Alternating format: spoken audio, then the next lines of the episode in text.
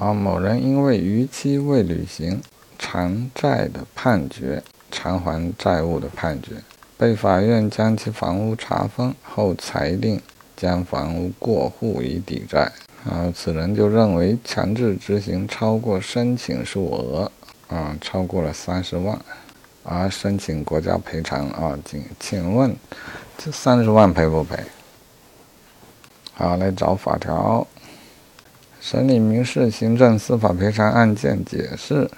啊，算了，不要被这个误导了。一些明确的国家赔偿法所规定的情形了解一下。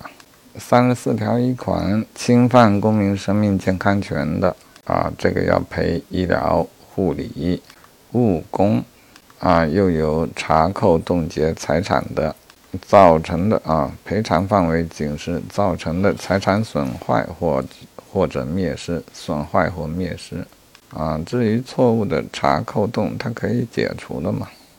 损坏或灭失的，属于国家赔偿的范围啊。甚至包括致人精神损害的，首先应当消除影响，恢复名誉，赔礼道歉啊！如果这样都不能挽回的话啊，造成严重后果的，应当支付相应的精神损害抚恤金。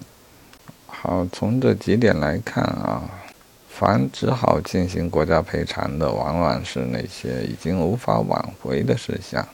关于房屋过户损失的三十万。解析也说可以进行执行回转啊，因此不属于国家赔偿的范围。